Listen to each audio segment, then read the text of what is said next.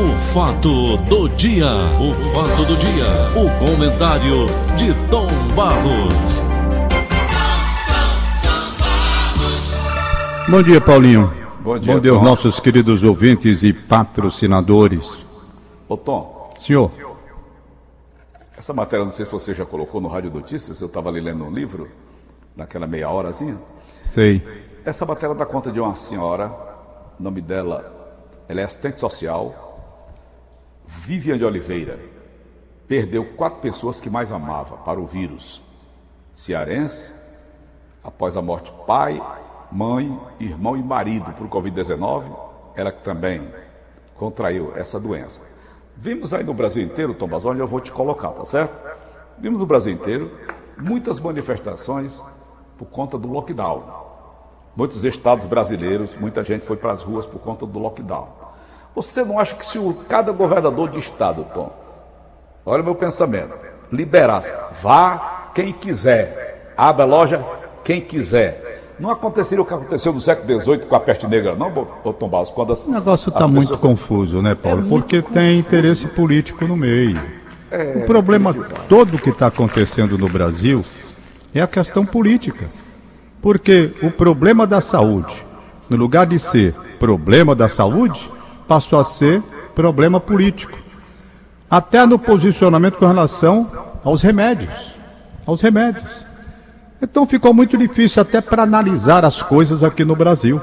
Porque se você fala uma coisa, não, o senhor é do partido tal. Ah, é. Se o senhor fala, não, o senhor está defendendo o governador. Não, o senhor está defendendo o presidente da república. Gente, eu queria falar de saúde e não posso mais falar de saúde. Com isenção, Porque quando né? eu vou falar de saúde, logo vem o gancho político para colocar a situação. Eu sou defensor do meio termo. Eu sou defensor do meio termo. A mim não me interessa as análises que estão fazendo com relação a isso, a aquilo, aquilo outro. Eu estou falando como um pai de família que sou, com responsabilidade com a família que eu tenho e com medo de meus familiares, eu próprio, nós, sermos também vítimas da situação como essa senhora foi. Você deu um exemplo de longe, eu estou dando um exemplo de perto. A Luísa mora aqui, a um quarteirão da minha casa. Dobro aqui na Adolfo, E- na, na Valderio Show, segundo quarteirão. A Luísa, casada com um amigo meu, o Paulo César. Mãe do Luquinha, meu amigo. Aliás, grande amigo. Não é? E tem o Paulo César Filho. E tem o Daniel. Resultado: a Luísa perdeu, uma, perdeu o filho Luquinha, como eu comentei aqui. Perdeu o filho. Dois dias depois perdeu o marido. Ah. Dois dias depois, o outro filho entubado, Paulo César entubado. Graças a Deus, até viu a mensagem dela, dizendo que ele conseguiu se sair dessa situação, mas ainda está hospitalizado, mas não está mais entubado, ou estava se saindo já. Então veja, é um drama que está muito perto de você. Nosso Ainda ontem a imprensa Júnior, perdeu o tá Flávio também, né, Moreira. Então, Eu estou vendo aqui o Colégio Adventista com a nota de morte de um professor. Hein? O nosso Maia Júnior, nosso amigo, O que, que tem o Maia Júnior? tá difícil, é a situação dele. É, não é? A informação que me passaram foi essa. Eu Bom, eu, eu, eu falei com o Maia Júnior, aliás, fiz uma bela entrevista com ele aqui. E ele, na época, estava, da entrevista que fez comigo sobre essa situação, ele estava numa fazenda a 70 quilômetros de Fortaleza, procurando se proteger. Ele não estava doente, não. E eu fiz essa entrevista não faz muito tempo. Eu fiz essa entrevista, acho que está com um mês. Né? Eu conversei com ele aqui, conversei mais ou menos uma meia hora.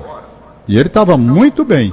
Agora, se contraiu a doença e está numa situação difícil, eu sei. Então vamos tentar colocar de cabeça fria, sem problemas, né? Colocar as coisas como as coisas estão. Ô Tom, Hein? deixa, deixa-me te fazer uma pergunta. Ó, no século XVIII ocorreu aquela peste negra, né? A chamada peste negra. Inclusive o Papa da época se protegeu, fazendo fogueira dentro da, da sala da casa dele lá onde ele morava, o Papa, fazendo fogueira em torno da, da- de onde ele estava, para poder se defender da tal peste negra. Era uma peste que foi propagada pela pulga do rato.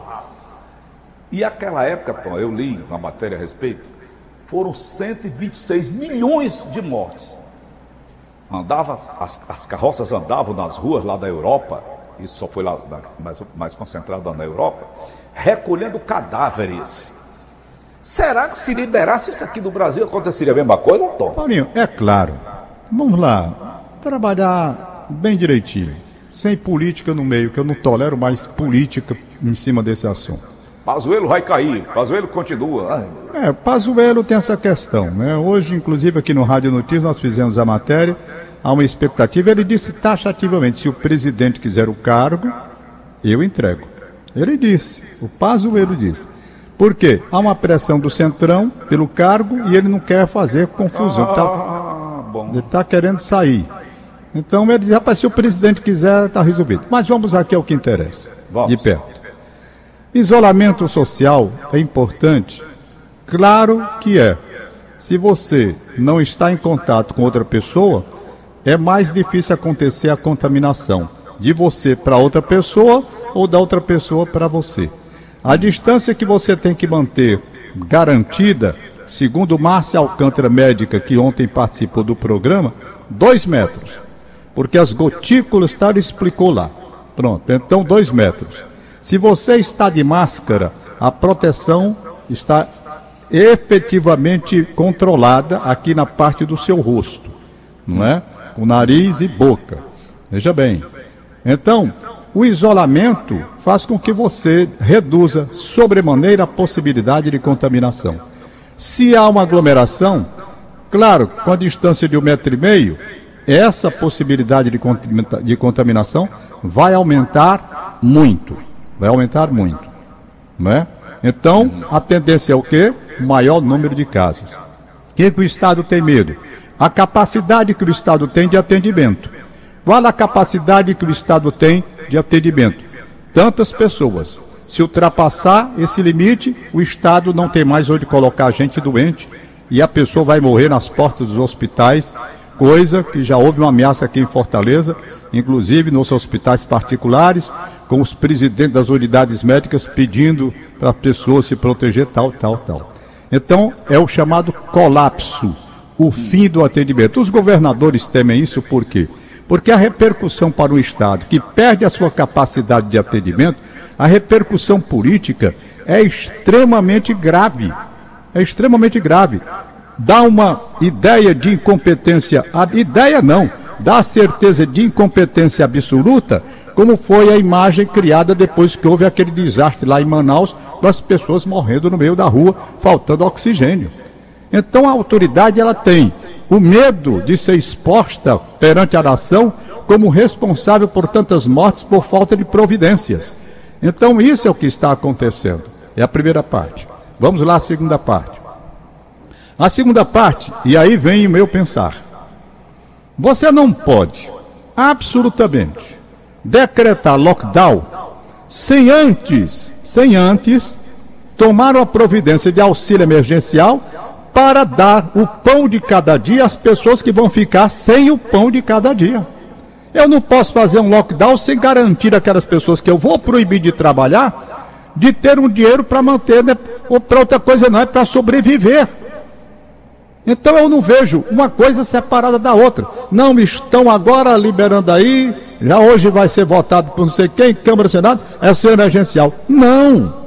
Primeiro auxílio emergencial. Isso posto, aí vem o lockdown.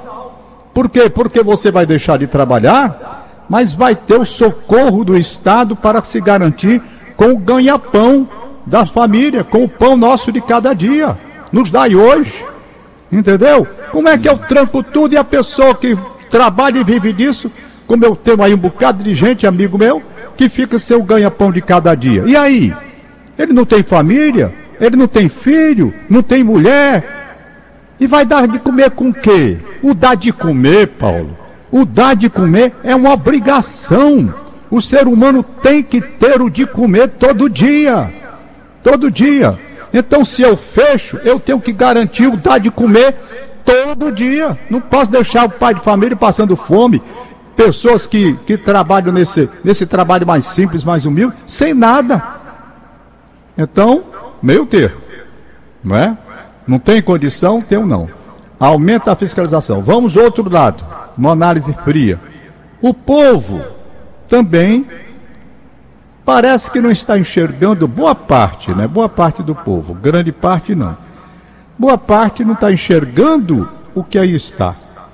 Não está enxergando, porque desobedece às regras normais para uma convivência mais segura, e as pessoas vão aí se expondo a uma situação disso. Eu, vamos lá, eu. Eu ontem saí de casa. Precisei comprar um remédio na farmácia e fui. Precisei ir ao supermercado para fazer umas compras e fui. Bom, o senhor está desobedecendo o lockdown? Tô não, que eu estava precisando do remédio. E eu tinha que buscar o remédio. E liguei para a farmácia. O cara não sabia lá porque tinha um negócio de, de, de um remédio muito caro. E eu queria ver se tinha esse negócio de garantia com, com o laboratório para baratear, que eu nunca vi remédio. Remédio está igual gasolina. Tá. Qualquer capsulinha é 100 reais. Aí então eu fui. Cheguei lá na farmácia. Álcool bem na porta. Aí eu botei logo o álcool ali nas mãos todo. Tomei um banho de álcool ali na porta da farmácia. Distância dentro da farmácia. Tá lá. Aquelas marcas no chão. A moça me atendendo, até disse lá do caixa. Seu CPF. Aí eu larguei o pau falando bem alto, porque não pode estar perto. Pronto. Fula tal, tal, tal, tal. Pronto. Aí, aqui tem o desconto do, do laboratório. Peraí, meu senhor, que eu vou ver. Tinha o desconto do laboratório. Veja bem. Pronto, peguei e comprei o remédio. Vou para o supermercado. Chego no supermercado, uma fila.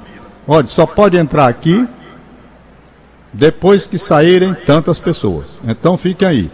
Entram cinco, sai cinco. Né? Tudo organizado direitinho. Tudo organizado direitinho. Se assim fosse, o risco era muito menor. Eu entrei no supermercado, não fiquei perto de ninguém, o supermercado obedecendo a distância com as pessoas que estão dentro e as próprias pessoas se afastando, cada um com medo do outro. Será que esse cara está contaminado? E assim nós vamos vivendo. Nós vamos vivendo. Agora, levaram para o lado político. Como? Vamos à questão do medicamento. Do medicamento. Eu hoje, às nove e meia, vou fazer uma entrevista com o médico Ayrton Cirino. Ayrton Cirino, o nome dele.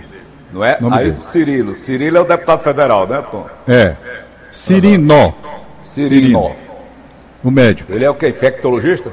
Ele vai dizer no programa do Gleudson Rosa como, como tirou mais de 200 pessoas da situação de ir para a UTI por conta desse medicamento que ele deu, e ele vai falar, esse que nós todos já falamos aqui, que muitas vezes é desacreditado e a classe médica se dividiu. Uma classe médica diz: "Não, não tem, não tem evidência, comprovação científica, e etc, etc, etc". Aí o outro vem e diz: "Meu amigo, não tem comprovação científica, mas os pacientes que chegaram e que foram medicados com isso aqui não foram levados para uma situação pior, indo para intubação ou para UTI, e voltaram para casa. Não tem a comprovação científica, mas tem a comprovação prática do que aconteceu à vista de todos. Mas estão divididos. Não, não.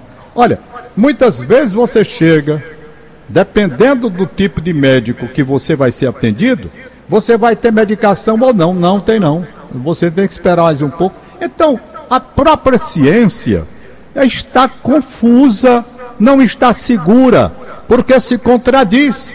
A própria ciência, uns dizem que não há comprovação científica e outros dizem que, mais do que livros escritos e estudos das sumidades dos doutores, PhD, não sei o que mais, da prática de você estar tá vendo que a pessoa chega lascada na porta de um hospital, dão aquela medicação, o cara melhora volta para casa. Para que maior comprovação científica do que isso, o resultado prático? Não, mas não é ciência. Precisa ter livros com as, as sumidades. A ciência é assim. A ciência, meu amigo, eu respeito e tenho que respeitar os cientistas, claro.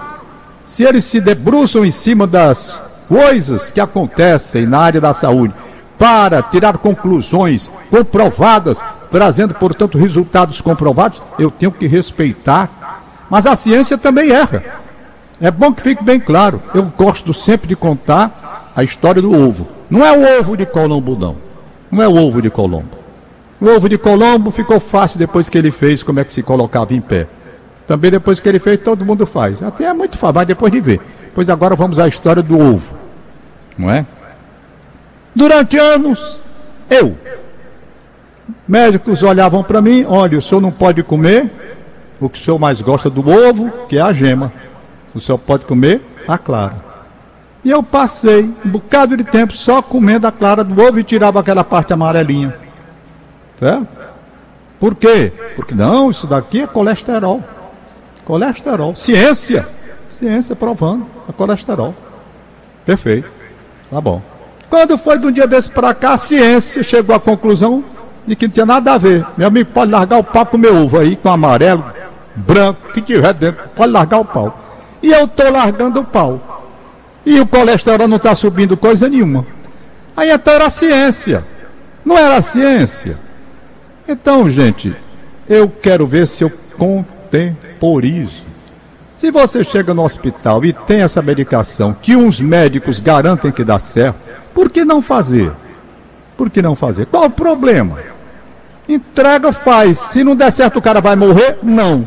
Provoca outros problemas sérios? A única coisa que eu vi falar que provoca ainda a possibilidade de um risco maior é, é a cloroquina, que pode dar uma taquicardia, né? Pode dar uma, uma arritmia mais forte e o cara acabar papocando.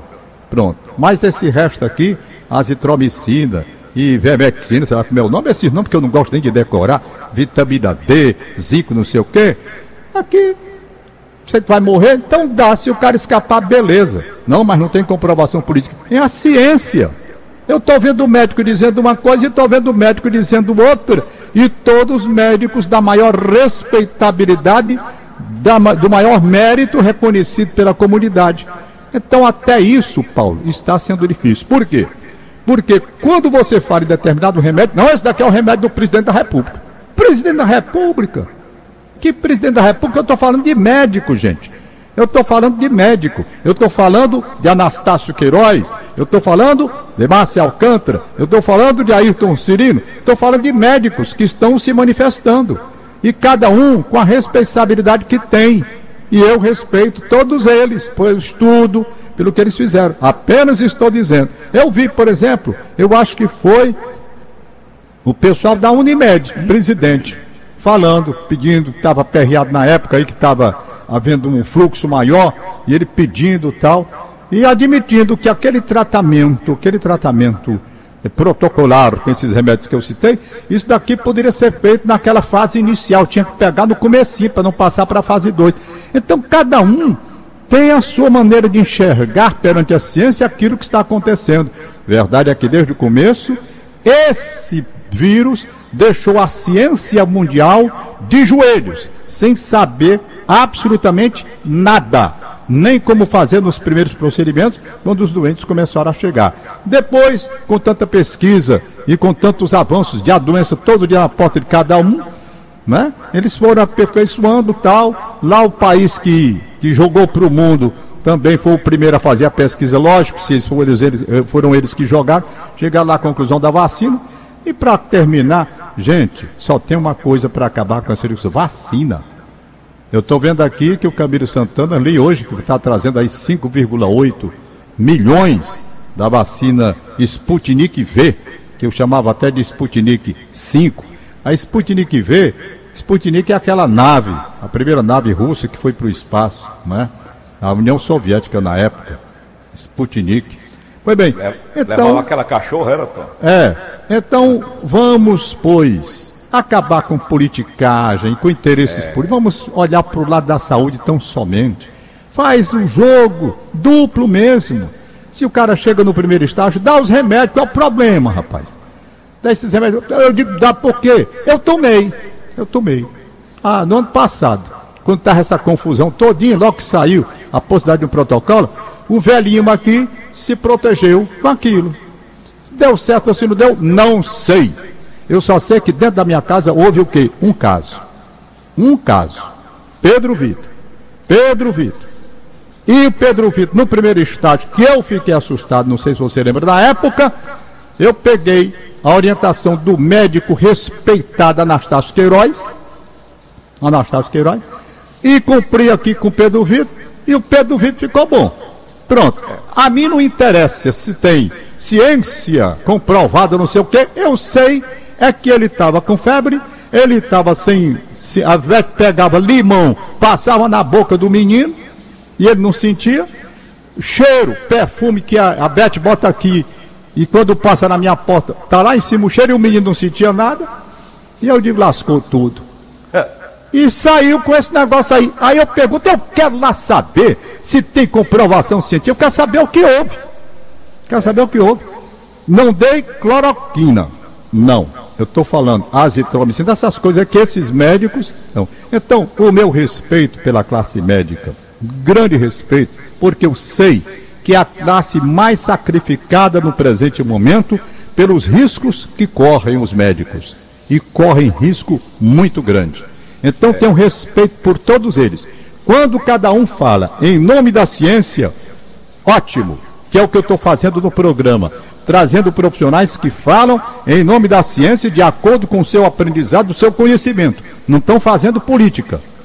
Eu gosto. Agora, quando parte para o lado da política, aí já deturpa tudo, aí outra história. Mudem de campo, saiam do campo da saúde e vão discutir quem presta e quem não presta na política brasileira. Vão lá discutir no outro campo.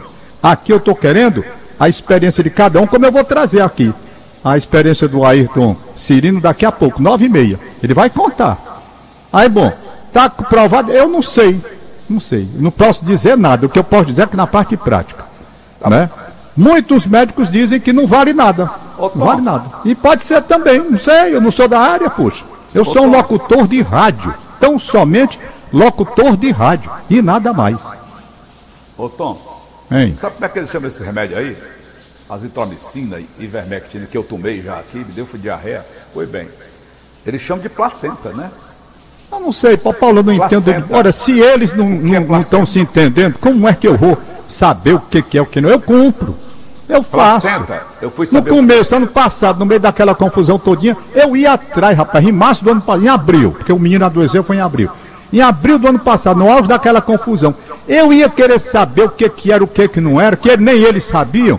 Empurrei aqui e deu certo. Se deu certo, acabou. É, é, é uma coisa prática que aconteceu dentro da minha casa, o que eu estou dizendo. Placenta, Tomás, é um tipo de remédio ilusório. Eles acham que é um remédio ilusório. É o placebo, Paulo. A... Hein? Placebo. Placebo, de melhor. Placebo, placebo, placebo é negócio de de, de, de par, parto. É, é. Ali é a placenta, né? É o placebo. É placebo. Eu estava procurando essa palavra, placebo. Então é o remédio que engana o, o, o, cérebro da gente. Você toma achando que aquele remédio cura e ele acaba curando. É o placebo. Paulinho, para terminar, Ô, Tom, eu quero falar assim. dos médicos que estão em dificuldade. Ah, e um apelo Deus. que eu faço em favor dos médicos. Vou lhe dizer qual. Hum. Os médicos que trabalham em hospitais públicos, na rede pública, diretamente com esses médicos, tiveram direito a uma vacinação prioritária. Por quê? Porque eles estavam expostos aos ricos.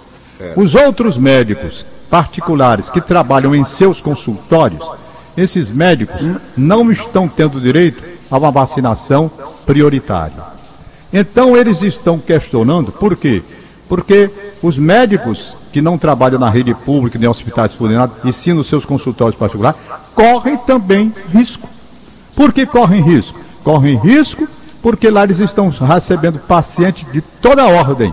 Bom, eu sou oftalmologista, o cara está doente nos olhos. Se meu amigo, ele não pode estar tá contaminado e eu vou ter que mexer nos olhos dele, me aproximando aqui, mesmo a proteção.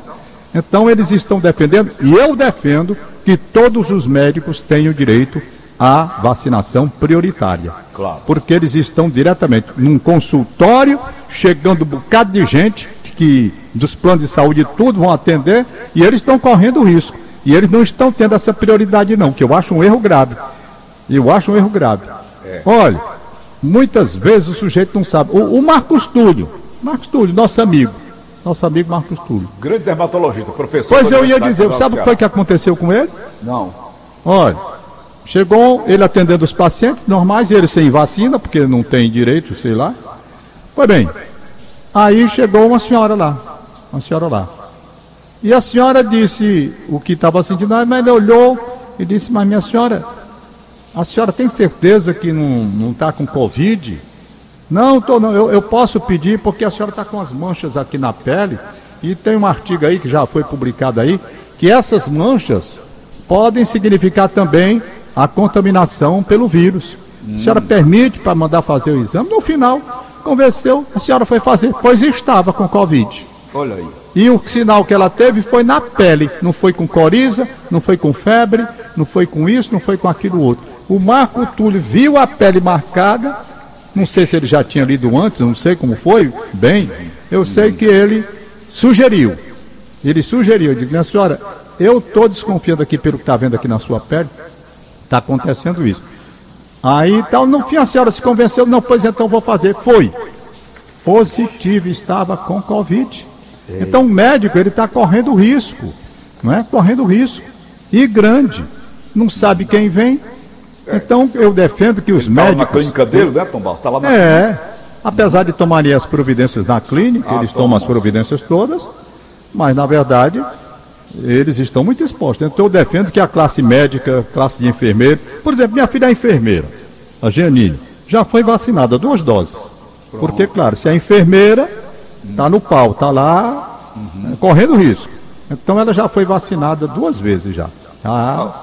Está livre. Agora, vamos ao outro lado.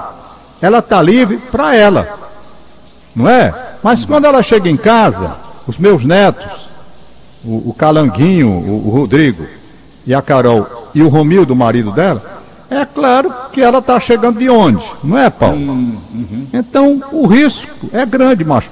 A verdade é que nós temos é que pregar, pregar responsabilidade.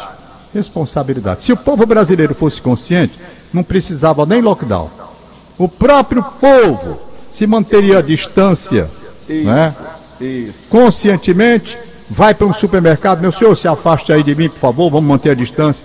Era assim que deveria funcionar. Se o povo fosse consciente, como o povo não precisava de lockdown, não. O lockdown é porque as pessoas desobedecem. Então, nem aí. É fazendo festa, fazendo aglomeração. Se houvesse consciência coletiva, não era preciso o governador estar tomando posição de lockdown, nem coisa nenhuma.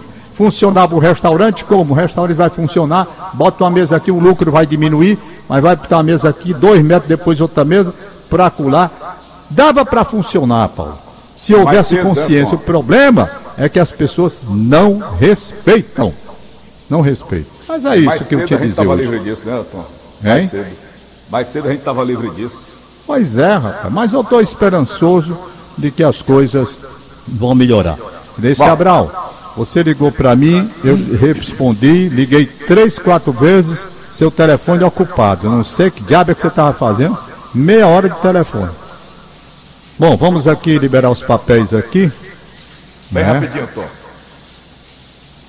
Ah, meu Deus, que situação 9 difícil. É, o Chiquinho Mesquita recebe o alô, Chiquinho do Montese, Ah. recebe o alô do Titico, do Oroz.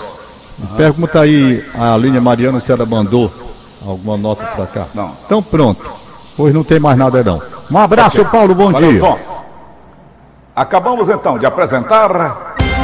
O fato do dia. O fato do dia. O comentário de Tom Barros.